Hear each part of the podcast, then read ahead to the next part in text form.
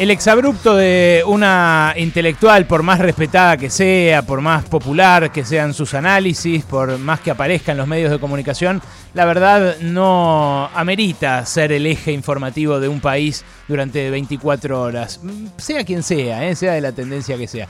Pero el caso de Beatriz Sarlo está en boca de todos, me parece correctamente durante la jornada de hoy y lo estuvo durante la jornada de ayer, porque habla de la principal tarea que tenemos que llevar adelante como sociedad. No el Estado solamente, ¿eh? la principal misión que tenemos los argentinos para salir de esta pesadilla en la que estamos metidos desde hace un año, todos los seres humanos, eh, pero que ahora empieza a tener un camino de salida, que es la vacunación masiva.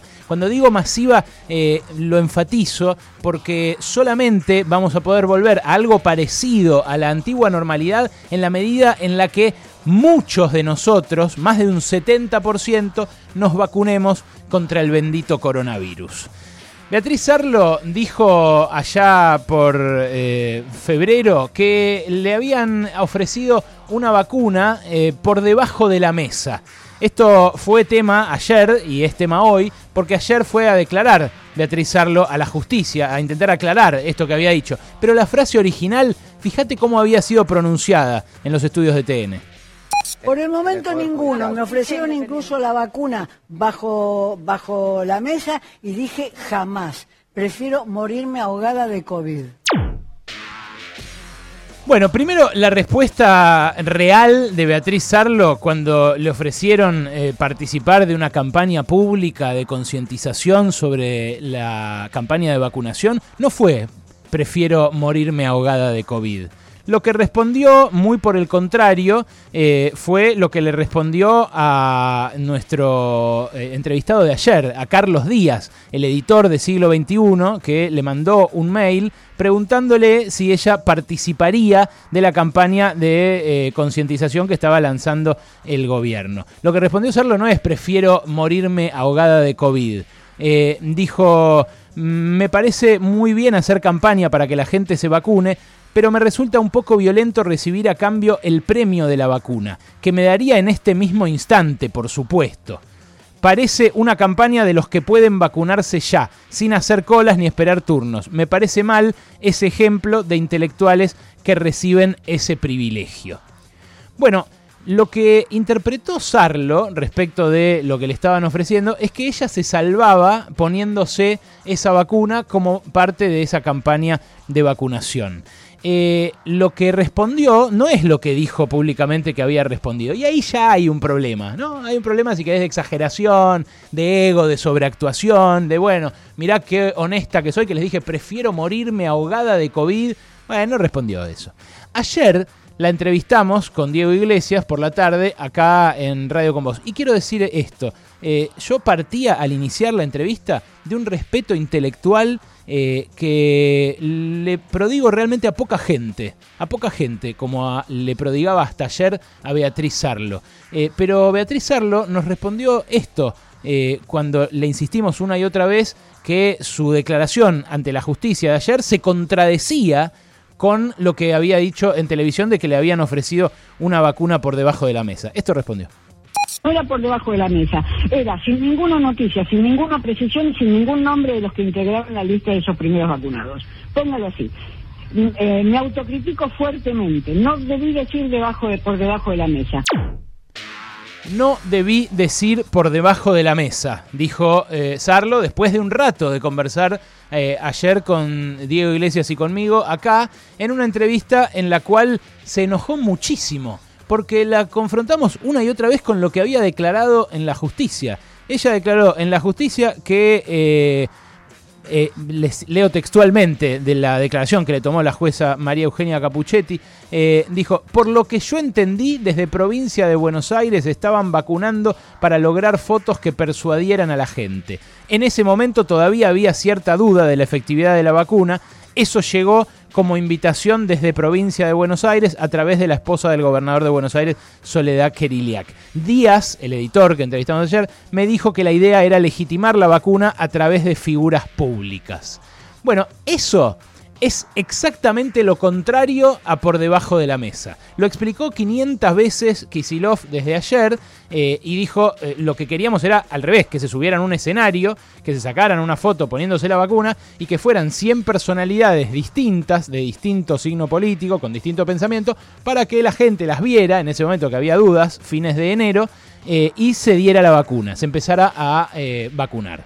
Bueno, después llegó la presentación en The Lancet, en la revista británica eh, médica, y las dudas empezaron a disiparse. Y claro, para inicios de febrero, cuando Beatriz Sarlo lo cuenta al aire, ya había más de 2 millones de anotados para recibir la vacuna. Ahora hay muchísimos más anotados en la provincia de Buenos Aires. Hay como 9 millones de anotados. Claro, se anotó todo el mundo. ¿Por qué? Y bueno, porque quedó claro que las vacunas, en la medida que son aprobadas por la autoridad sanitaria, hacen bien. Mira, de hecho hay una que ahora va a llegar en más cantidad, la de Sinopharm, que todavía no está habilitada por la autoridad sanitaria local, la ANMAT, para ser inoculada en personas de más de 60 años. Con lo cual está haciendo todo lo cautelosa que tiene que ser la ANMAT a la hora de habilitarlo, incluso cuando estamos en una carrera contrarreloj antes de la segunda ola, ¿eh? que va a ser grave.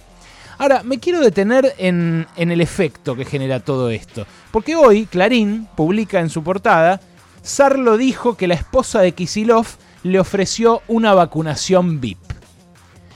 Y la verdad, esto es eh, una mentira flagrante, es una mentira a todas luces. Lo que dice eh, el título, que es lo que mucha gente lee, que se informa así más o menos y sigue su camino, porque tiene más cosas más importantes que hacer, lo que dice el título se contradice tanto con la declaración que hizo ayer Sarlo ante la justicia, como con lo que nos dijo a nosotros, a Iglesias y a mí, eh, en la tarde acá en Radio con Vos. ¿Qué hace Clarín? No le importa. Está su editor, Ignacio Miri, su editor de política, defendiendo este título en las redes sociales desde las 10 de la mañana. Bueno, si tenés que defender mucho un título hasta el pasado el mediodía del día siguiente, quiere decir que el título no estaba bien, eh, que tenía algún problema, que no se entendía o que era mentira, como es este caso. Eh, yo, saben, no me gusta hacer eh, curaduría del periodismo ajeno. Me jodía cuando 678 señalaba a colegas diciendo que eh, tal trabajaba para la embajada o que eran portavoces del imperialismo o que esto, que el otro. La verdad, cada uno hace lo que quiere y cada uno tiene derecho a, leer lo que quiere. Ahora, como, como escribió también Claudia Pineiro, la escritora, a quien jamás se la podría acusar de peronista, ni de simpatizante de este gobierno, ni de mucho menos. Eh, lo que escribió es, eh, a este ritmo, eh, yendo por donde vamos, los medios se van a quedar sin lectores. Y medios como Clarín quedan muy, muy, muy en evidencia cuando hacen cosas como esta, cuando hacen una, una realmente cuando hacen un tráfico eh, ideológico como el que están haciendo, porque son eso, son traficantes, son mentirosos. Lo que hicieron hoy en la, en la portada no, no, es el problema que lo afecte Axel Kisilov. El problema es que siembra dudas de vuelta sobre el plan de vacunación. Yo me quedé con una pregunta atragantada para hacerlo ayer, que insisto, se me derrumbó completamente como referente intelectual, ético, como referente incluso literario, porque eh, si es alguien que sabe usar las palabras, debió haber eh, advertido que estaba mal dicho por debajo de la mesa cuando lo dijo en su momento en TN. Esto se lo hicimos notar, pero lo que no le preguntamos con Dieguito ayer fue, ¿no pensó que le estaban pidiendo un servicio en vez de ofreciendo un privilegio? Porque lo que se negó a hacer es un servicio a la comunidad, ponerse la vacuna para decir, che, pónganse la vacuna. Yo les doy un ejemplo, pónganse la vacuna. Bueno, no lo piensa así porque lo piensa individualmente, porque como mucha gente piensa que la salvación de este quilombo es individual y es colectiva. No nos vamos a salvar hasta que no haya un 70% vacunado. No es que cada uno que se vacuna se salva. Con ese criterio yo podría decir, eh, ya me lo agarré, por unos meses me salvé porque tengo anticuerpos. Y no es así.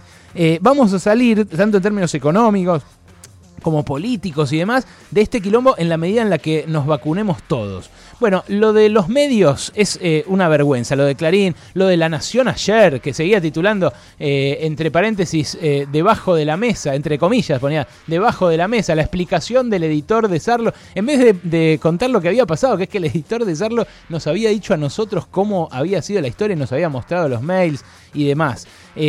Otro colega, Pablo Wende, que yo tengo muy buena relación con él, es un colega de economía, eh, ponía ayer una campaña para concientizar a la ciudadanía para que se vacune, tendría lógica si sobraran vacunas y la gente se negara a aplicárselas.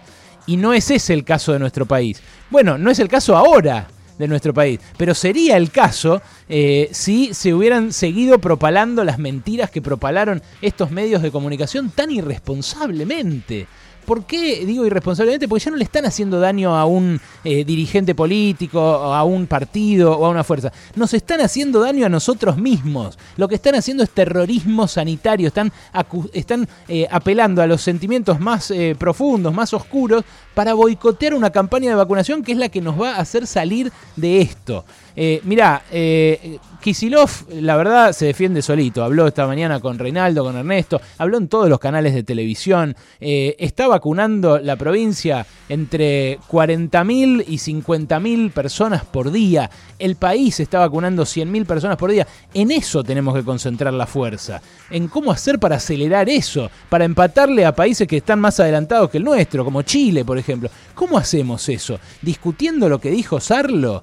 Sembrando dudas pedorras respecto de eh, un plan de vacunación que tiene que ser el eje de la política de todo lo que haga el gobierno nacional y todos los gobiernos provinciales. Bueno, me parece que, no, que eso solamente ayuda a sacarnos de eje. Eh, los medios argentinos más leídos publican en su tapa una información que fue desmentida por la misma persona que la difundió. O sea, están haciendo algo que uh, tocaron, desbloquearon un nivel de soretés que no habían desbloqueado hasta ahora. Y la verdad, eso corre por cuenta de los medios. Por cuenta de Sarlo, eh, eh, corre eh, otra cosa, que es su mala intención. Yo no estoy acá para juzgar las intenciones, pero después de conversar ayer con ella, realmente se me derrumbó ese tótem, ese referente. Así como se me derrumbó Horacio Berbisky cuando se coló en la fila para vacunarse en una especie de avivada que en realidad fue un crimen moral, una cosa que también ensombrece la, la campaña de vacunación. No es lo mismo, porque Berbisky fue y se puso la vacuna en secreto porque lo había llamado por teléfono a Ginés García y eso es imperdonable, francamente imperdonable. Pero lo de Sarlo mezcla de egolatría con divismo, mezcla de intención de figurar eh, con, bueno, un amor propio que ya no reconoce límites, me parece. Bueno, la puso en un lugar de atentar contra el resto de la gente. ¿Por qué? Vaya a saber por qué. Pero es lo que hizo ayer. Por proteger su eh, supuesta honestidad, esa honestidad que había sobreactuado al decir me prefiero ahogarme de COVID eh, bueno, terminó sembrando dudas de vuelta sobre la que tiene que ser nuestra principal preocupación, vacunar a la mayor cantidad de gente posible. Ayer Sarlo, para mí, se convirtió en un fraude. Los medios lo que están haciendo es criminal.